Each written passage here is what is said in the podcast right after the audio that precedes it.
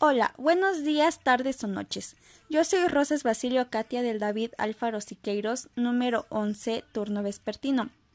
Y el día de hoy vamos a hablar sobre el resumen, paráfrasis y síntesis, acerca de sus características y también su definición. Bueno, para iniciar hablaremos un poco de resumen y de qué trata. El resumen es una breve muestra de un contenido, donde se van destacando las ideas más importantes del texto y que sirven para la mayor facilidad de él. Bueno, em, los resúmenes se usan para cosas diferentes, como para el estudio o para una explicación. Por ejemplo, existen tres tipos de resúmenes. Mm, el resumen simple es donde se llevan a cabo los esquemas y los mapas conceptuales.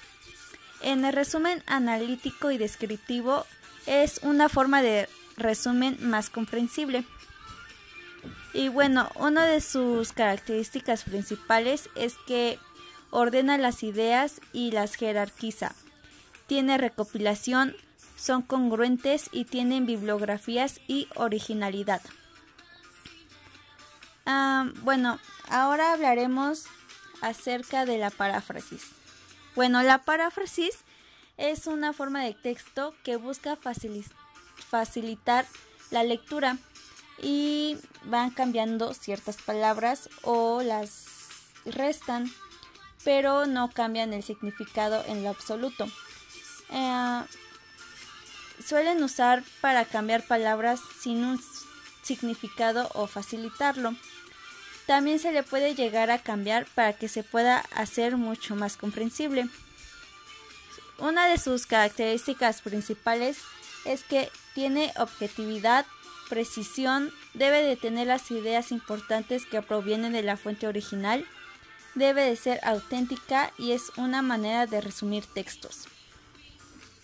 Los pasos para realizarlo es que debes de leer el texto original, identificar la idea principal y secundarias, reemplazar las palabras e ideas por otras y leer la paráfrasis para después compararla con el texto original. Y ahora, por último, hablaremos acerca de la síntesis.